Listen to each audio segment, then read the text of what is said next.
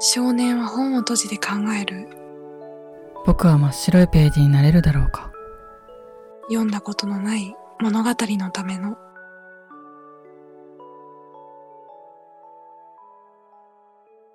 彩り。綾野です。ゆうきです。はい。ということで、第23回目の配信となります。今回のテーマは、声の力というテーマでお話をしていきたいと思います。はい。はい。そう、この声をテーマにして、そう、ずっと話したいなって思ってて、うん。うん。そう。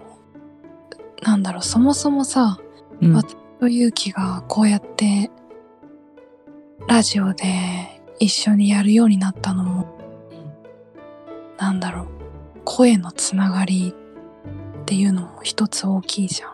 うん。そうやね。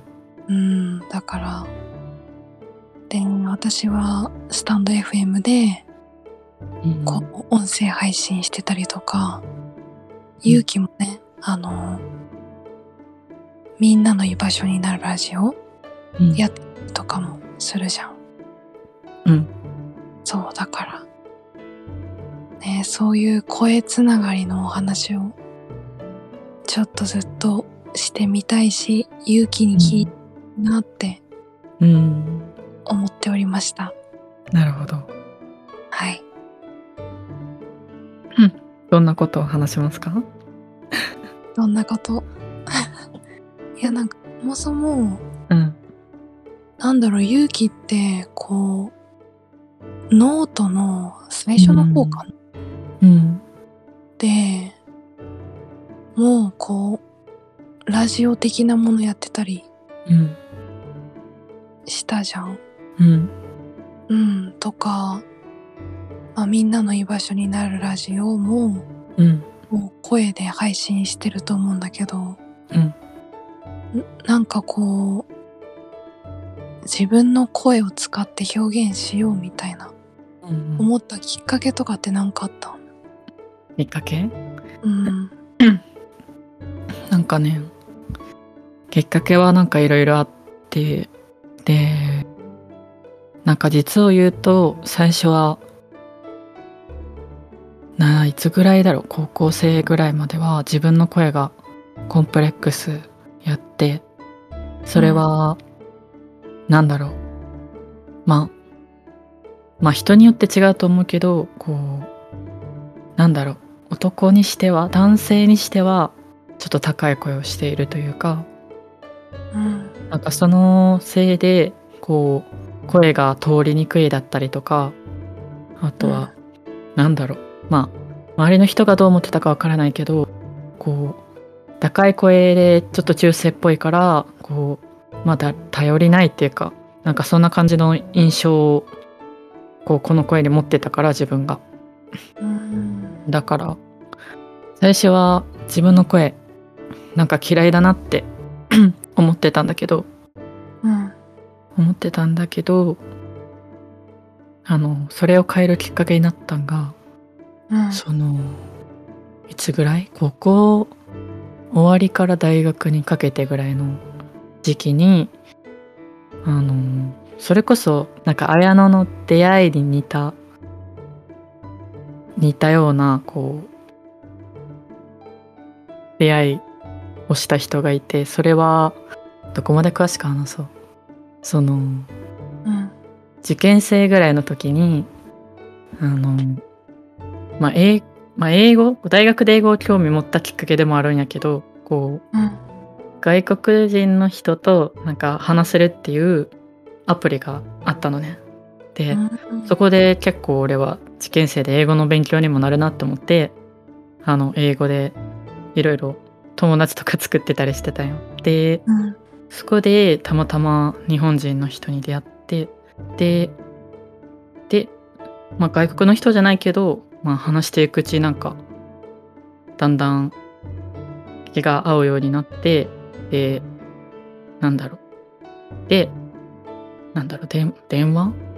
まあ、いいろいろやり取りして電話もするようになってっていう流れで、で、で、その人、なんだろう、女性の人やったんやけど、うん。その、その人が結構男性とか異性に対する怖さを持ってたっていう人で、うん。で、なんだろう、それこそ綾野、ん？綾野と似た感じでこう、男性怖いっていうか、そんなに、なんだろう、声しか知らない人と仲良くなるなんてっていう怖さをもう、その人もちろん持ってたんやけど、でも、だんだん話していくうちに、こう、なんだろう、自分が結構男性にしては高い声で優しい雰囲気があるから、こう慣れていって、で、なんかその相手の人もだんだんなんだろう人と関わるのだったりとか異性と関わるのだったりとかっていうのがあのだんだんこう緩和されてった関われるようになってた異性と。うん。でその経験をでなんか自分の声ってなんか不思議なところがあるっていうかこう相手に人にかか人と関わる怖さをこう和らげる力があるんやないかなってうっすらここでなんか思ったのね。うん。でそうでもまだまだなんか自分の声めっちゃ好きっていう段階ではなくてそこでうん。でその次にあの大学かな？大学に入ったぐらいでうんあ。の、まあ、詳しくは言わないけどなんか配信アプリみたいなのでうん。でしてたの。うん。でそこであの、まあ、その配信アプリ始めるきっかけもそのその子だったの。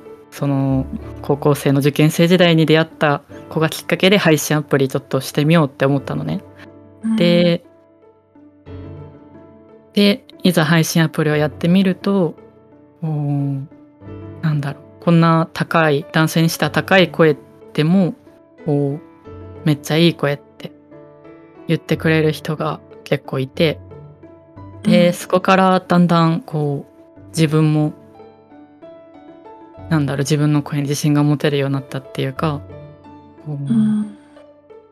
今までこう自分の声はダメなところばかりあるって思ってたけどこう人をこう和ませるっていうところもあるしなんか異性の人相手だったらこう男性ってまあ思わせないようなこう声中性的な声でなんか怖異性への怖さみたいなのがなくなるしっていうので、なんかだんだん自分の声のいいところっていうのがだんだん目についてきてでそこからまああの今ラジオとかノート撮ってるのはなんだろう。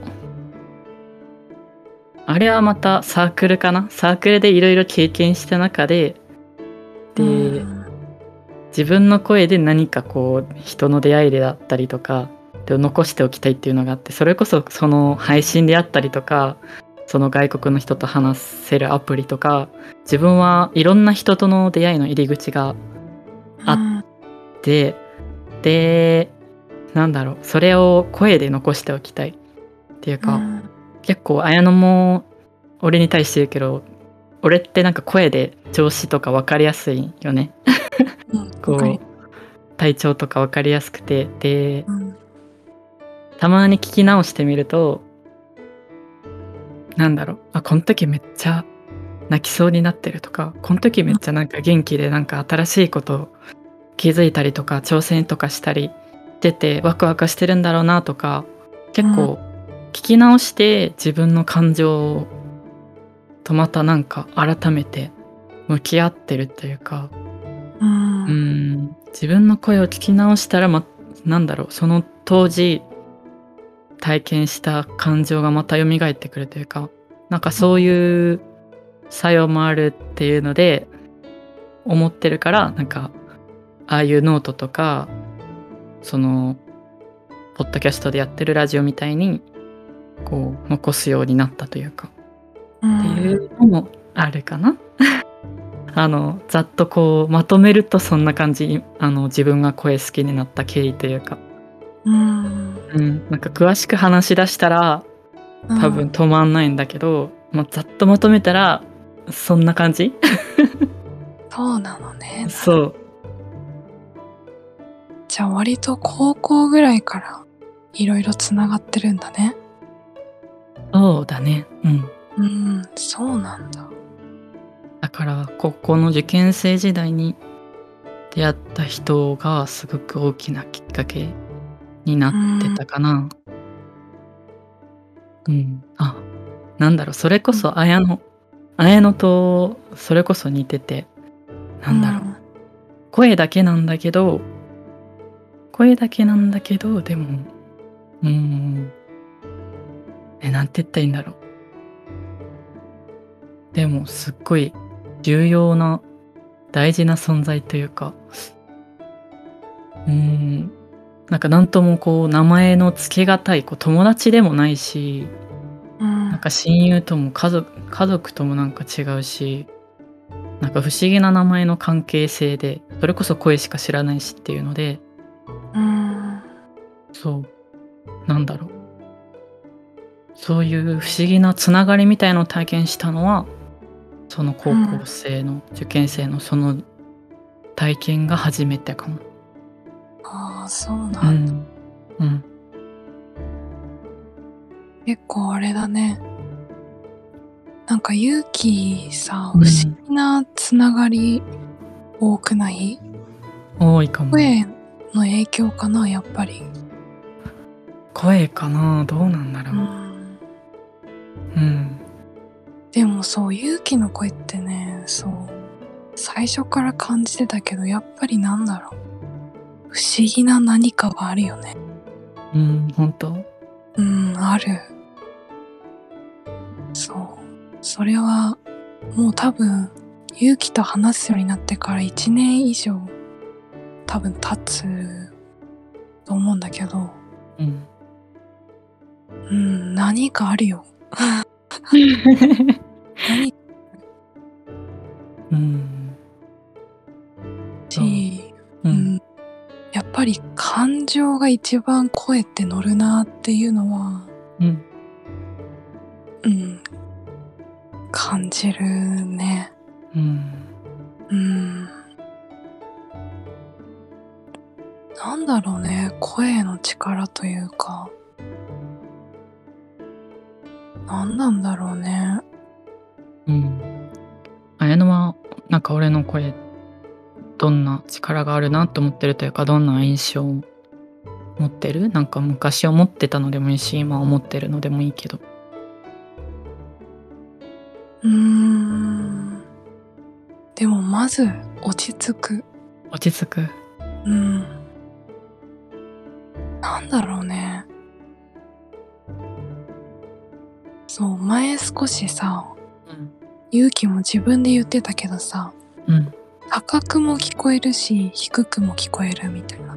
うんだから、私自身の、その、聞きたいトーンであったり、うん自分の感情によってなんか勇気が発した声っていうのが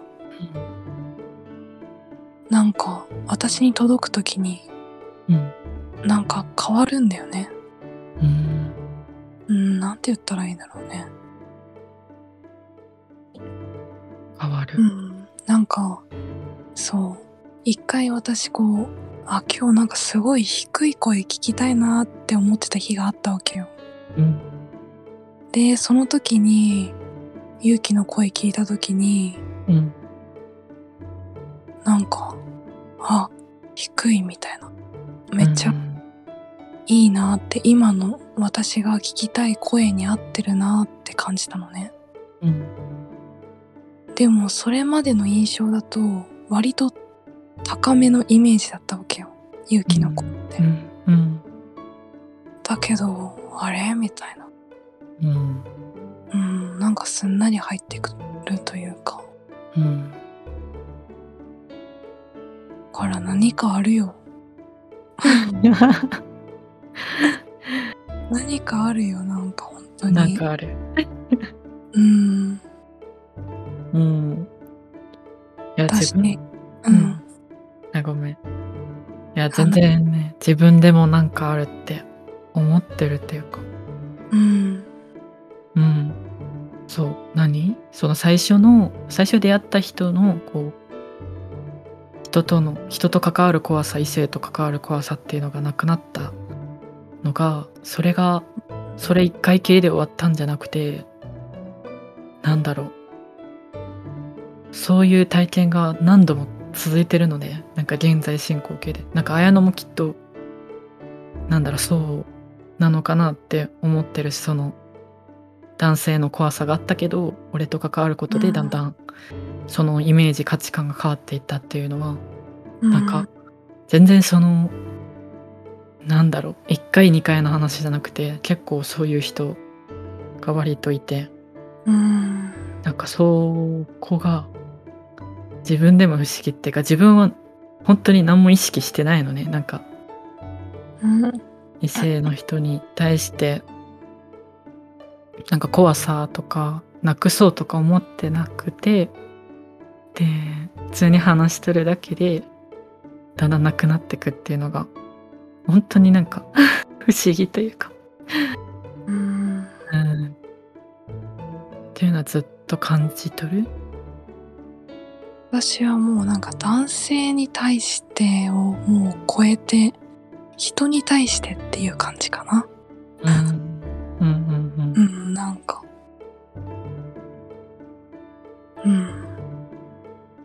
いやー、なんだろうね。うんうんなんだろう言語化できないのにこのテーマにしちゃった。逆にああいうのはじゃあ始めるんスタンド FM とかうんそういうのを始めるきっかけになったのは？私あんまりきっかけって実は全然ないんだよね。ああないんやもともとはそう聞くためにスタイフも入れたから自分で配信するつもりは全くなくうん本当に突然なぜか始めたっていう感じなの。うん。えそれって今それまでは自分自身の声ってどういうふうに思ってたの？自分の声好きじゃなかった。じゃなかったうん。なんかこうさ、自分の声をさ、うん。自分で聞くと結構変な感じうんしたりするじゃん。うん。その印象がずっとあったから、うん。うん、なんか嫌だな、自分の声ってどっちかというと思ってた。うん。けど、そう、だからそこは私も配信始めてからだね。うん落ち着く声ですね、とか、うん。うん、それこそなんか不思議って言われることもあって、うん。うん、うん。いや不思議だよ。だって俺も綾乃と出会ったのはだいぶさっき最初話した配信とかだいぶやった後っていうかに出会ったけど、でその配信の中でいろんな声の人も聞いてきたけど、うなんだろう。その経験があったとしても綾乃の声を最初スタンド FM で聞いた時は、不思議な声だな。なんか引きつけられるなというか、うん、うん、いろんな人の声をこう聞いてる自分自分であってもなんか不思議だなってなんか言語化できんけどなんかこうすごい何か何かを思わせるそんな不思議な力が綾乃の声あるなと思ってで、うん。そう俺のあのポッドキャストでやってるラジオとかなんか結構ねなんかな話したい内容とかを話せる相手を選んでるけど声とかも結構大事にしててで綾乃はもう完全に声で、不思議だってなんかもううん。なんだろう。不思議だって。あ、もう自分の好きな感じだって思って。うん。でも、そう。で、ラジオ撮りましょうってもそうだうやったのよね。そう。んいや、あの、衝撃の DM は今でも覚えてるけど、だから、あの、あれまでの流れは、あの、最初の、俺が語ったあの、あの流れがあっての、ああの、絵の DM なのよ。だから、ああ、そうなのね。いろんな、俺は声にまつわる体験とかがあって、うん。その中に、あの DM から新たに声の歴史がまた、俺の中に刻まれたっていう感じ。だからそうだったんですね。だから、こう、何？最初高校、高校生の時に会った人が第一シーズンで配信始めた時期が第二シーズンとしたら、うんだから綾野とのラジオとか始めたりとかっていうのがもう俺の中での声の声にまつわるストーリーの第三シーズン始まりみたいな っていうのがうん、いいじゃん。そうえー、そうなのね。そういうこと第3シーズンですか？ありがとうございます。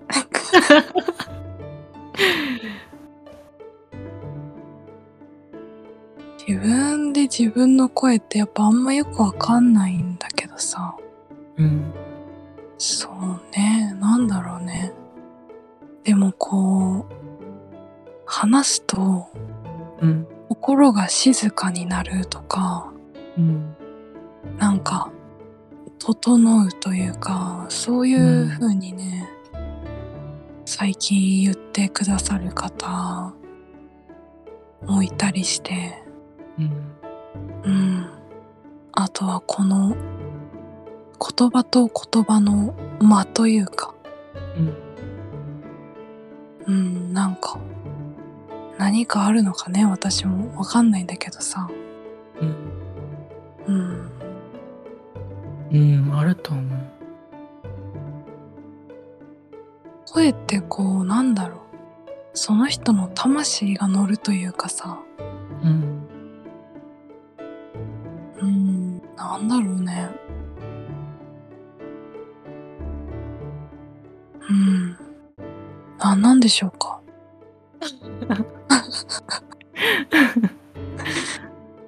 うん声ね声でもどうなんやろ。結構声でも特徴的。なんか女性の人やとうん。結構声っていろいろ変化があるイメージっていうか結構幅があるイメージ。俺の中で、うん。ででもなんか自分のイメージん？なんか自分のイメージだと男の人はなんかそこまで幅はないイメージ。ああ、確かに。になんかそれこそ俺みたいなこういう声ってそこまで多くないと思うしう。うんんなんだろう俺はこうあこの声いいなとか思うのはやっぱ異性の人が多多いかなだからうん。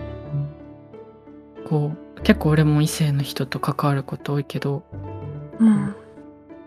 やっぱ女性の方がこう声はよく通るしなんか幅が、幅があるしその声の種類にも。だから、俺が自然とこう異性の人との関わり多いのはそういう声とかもあったりとかするっていうか、うんうん俺はなんかだなんだろうどっちかって言ったら中性寄りの声だからうん。なんだろう声声でやっぱ引きつけられるのはやっぱなんか異性の人なのかなっていうか。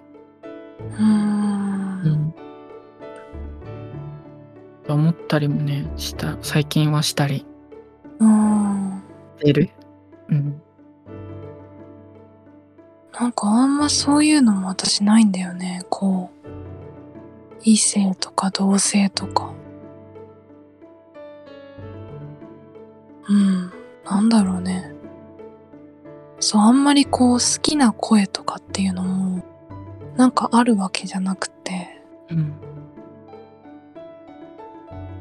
なんだろうね。何に私引きつけられるんだろう。うんそう。いや、それこそさ、急にあの、翔歌さん出しちゃうんだけどさ、うん。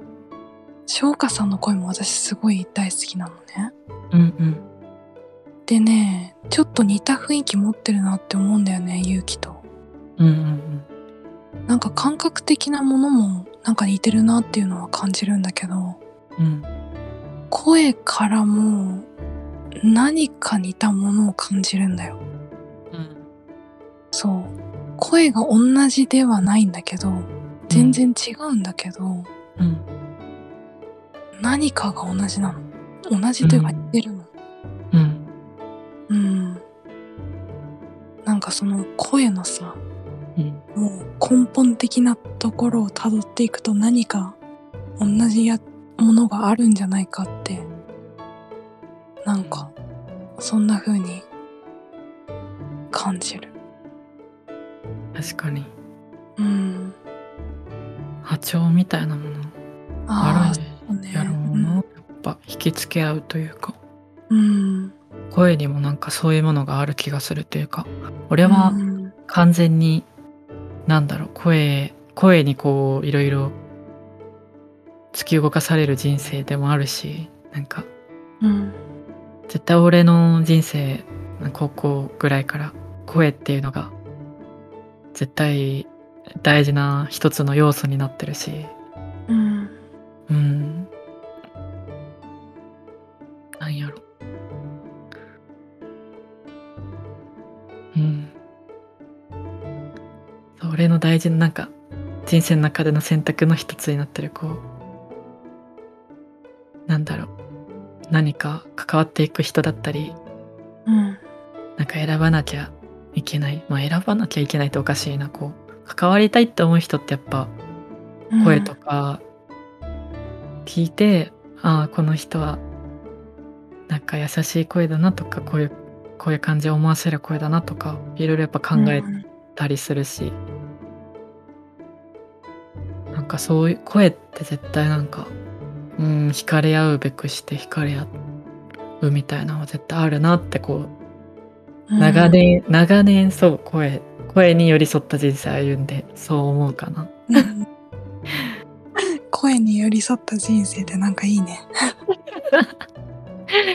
うんいやでもそうね、私も声で配信してからなんかもうガラッといろいろ変わった感じはあるからさ。そうだよね。ああ、うんそうだ。ちょっと聞きたい。なんか、うん俺は、俺は、だいぶ、だいぶね、だから、その、なんだ、はじ、最初のことあったのは、本当にし4年前ぐらい、4年前ぐらい、ぐらいなのうんね。だから、4年ぐらい声、声だけのつながりの人がいるって感じ。だからなんだけどああいうのは俺が初めて声だけでなんかつながったりとかうん。そう、私ね、初めて、こう、コラボというか、うん誰かと話し、ん？声で誰かと話すっていうのが勇気が初めてだった。あそういえばそうだと思って。スタイフでも多分誰も、誰ともコラボしてない時に、ーうん。勇気と、その、みんなの居場所になるラジオうん。でコラボしたんだよね。なるほど。いやそう。1年間1年間経験してみてどう？なんかえ。あでも声声だけのつながりではもうなくなってるけど。そうね。うん。どそんな？の勇気うんそうそうそうとえー、どうなんだろう。なんだろうね。もうなんかあまりにも、なんか私の中に溶け込みすぎてて、言葉にするの難しいんだけど。うんいや、でもそう。溶け込んでくるのよ。勇気の声が。もうなんか自分の一部なんじゃないかって思うくらいの溶け込み具合。そうなんかなんだろう、うん、拒否反応がないんだよね。うん。そう。うん。なんか溶け込んでくるし染み込んでくるし、うん、もう何なの勇気の声って感じ。うん、うん。でもこうなんだろう声から感じるもの見えてくるものはうん。やっぱりこう変化してるような気はしててうん。最初はうんすごいやっぱ女性性が強いなっていうのは感じてたんだけどうん。だんだんとなんだろうなんて言うんだろうね男性性を感じるっていうのもなんかちょっと違うんだけどうん。声の波をより強く感じるようになったというかうん。だからうん感情の変化だよねうん。うんあ声にこれだけ感情って現れるんだなっていうのはうん。勇気とこう一年話していく中で強く感じたことかなうん。なるほどね。うんそれこそなんかね勇気がこうなんかこう泣きそうな感じの声とかもすごい伝わってくるのねうん伝わってくるそういうのもあるしうん。声だけじゃなくてこう話すテンポとかうん。そういうのも多分、うん、感情によって若干違うんだよね。うん。うん、そういうのも、うん、やっぱり長く続けるうちに感じることが増えていったっていうのは一つあるかな。うん。うん、なるほど。うん、うんこん。な感じかな。なるほど。答えになってるかな。うん。うん。うん、なんやろ。それこそ、それこそ綾乃とさ、最初らへんずっと話してたのはさ、なんか、どんな関係性みたいなは話してて、なんか双子な感じもするし、なんかうん、違う感じもするしみたいな話してて。で、うん、まさに最初最初その受験生ぐらいに高校生の受験生ぐらいに出会った子もなんかほんまにそんな感じのことを喋ってたのよ。なんかうん、なんかそれこそどんな関係性なんか声だけつながってて実際に会ったこともなくてでもなんかお互いにとってすごい大切な関係ですごい支えられてるみたいな関係性ってうん、なんかどんな名前つけられるのっていうのがあってでうん、で俺は今なんかなんだろう名前のないものっていうのをすごい大切にしていろんなことをこう取り組んでるけどうーん。なんだろう。その名前のないものを大切にするきっかけになったのはやっぱうん、まあ綾乃の出会いもそうだしその最初の受験生の時に出会った子もそうだし。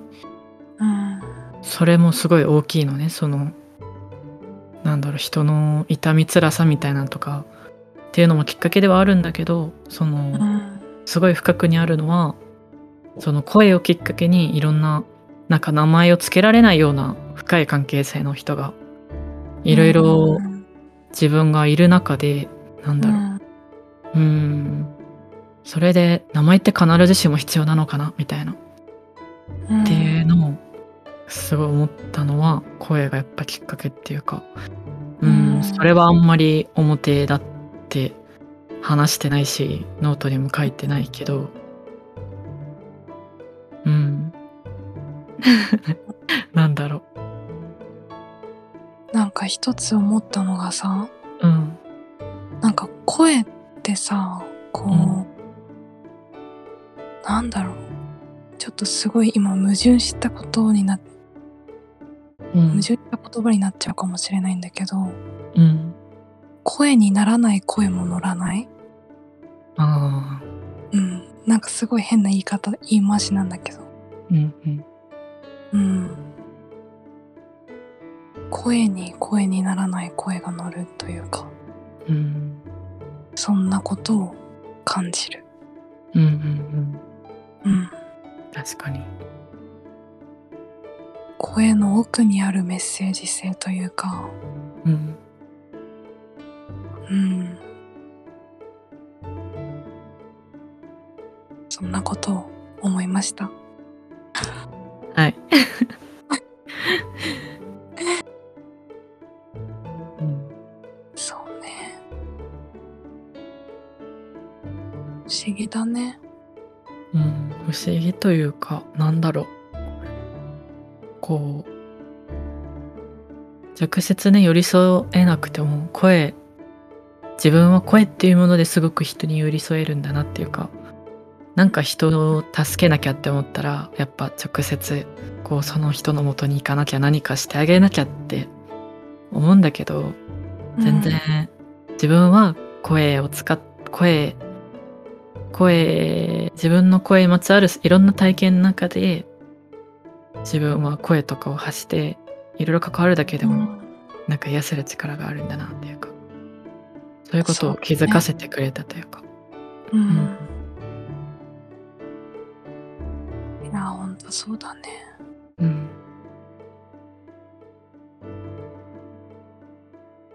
お互い、声で。このラジオもそうだけどさ、うん。声で何か、だろう。別にこうやって配信してる理由が誰かを癒そうとかって思ってるわけではないんだけど、うん。こう、何かのちょっとした支えというか、うん。癒しというか、うん。何か、より良いものになってたらいいなっていうふうには思うね。そうだね。なんだろう。うん結構、結構ね、俺、俺は、だろう、こう、やっぱこういう声って、中性的な声って、なんだろう、少数派だと思うから、うんやっぱ、例えば、うん、同じ同性同士だったら、ちょっと中性っぽい人が自分の声を好んでくれたりもするし、うんするし、なんだろうな。声がやっぱ中性っぽいからこそ、こう、なんだろう。異性の人、違う性別であっても寄り添える部分があったりとか、なんだろう。なんだろうな。何言いたいか？飛んじゃった。何言いたいか飛んだ。飛んだ？飛んじゃった。いやでも、うん。勇気の声は本当に、本当になんかね、何か素晴らしい力が眠ってると私は感じてるので。ああ、思い出した、思い出した。思い出した少数派だから、こう、うん。なんだろう、寄り添え、寄り添える人がうん。いいると思うというか、なんだろうん。う。ん。まあ今、俺たちの関係性、あやのと俺っていう関係性でもそうやけど、こう、なかなかこう、今までラジオで話してきたような感覚を持ってる人もいると思ってて、も思ってて、でも、こうやって俺ら二人みたいに、こう、それを共有できるっていう人は、あもしいないかもしれない。っていうか、うん。たまたま俺たちは偶然本当にたまたまあのあのツイッターの DM っていう一つのきっかけで本当に偶然でこういうすごく深く価値観共有できるねうん。仲間に出会えたけどそうじゃない人も絶対いるっていうかうん。そうねなん。かそういう人に届けたいなというか少しでもこうあこういう人もいるんだって思ってほしいなんかうん。うん。なんか俺みたいなこう声でいろんなさ人間関係こう広げてるみたいなんてなかなかいないと思うし話せないと思うし、うん、そういう人に少しでもなんかあこういう人もいるって自分と似てるって思ってなんかうん。心が和らいでくれたらすごく自分にとってはすごくいいことかなって思います。いやー、素晴らしいまとめをしてくれました。綾乃もまとめてよ。え、私もまとめんの？うん、どうだった？今回は。なんかさ、私いつもよりもさ、うん。もうのんびりモードになっちゃった気がするんだけど大丈夫かな？話の方がさ、うん。すごいなんかのんびりになっちゃった気がするんだよね。大丈夫。いや、いつものんびりだから大丈夫だよ。あ、そっか。じゃあいいか。そう、いつものんびりだよ。そそんな、そうだっけ？まあいいか。うん。うん大丈夫。えっと、まとめは今ので大丈夫？大丈夫だと思うよ。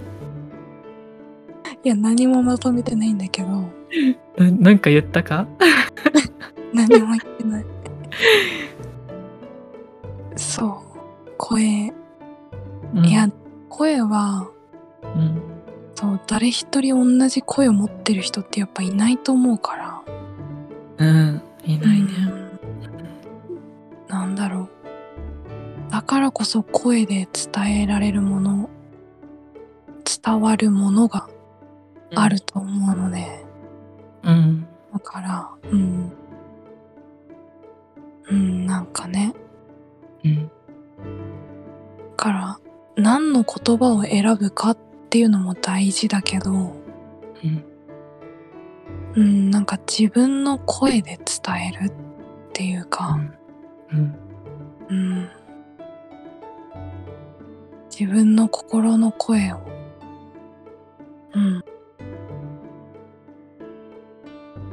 えるっていうのも大事なんじゃないでしょうか。はい。はい。はい。上手にまとめられました。はい。はい。じゃあ、これで締めたいと思います。はい。お願いします。今回は声の力というテーマでお話をさせていただきました。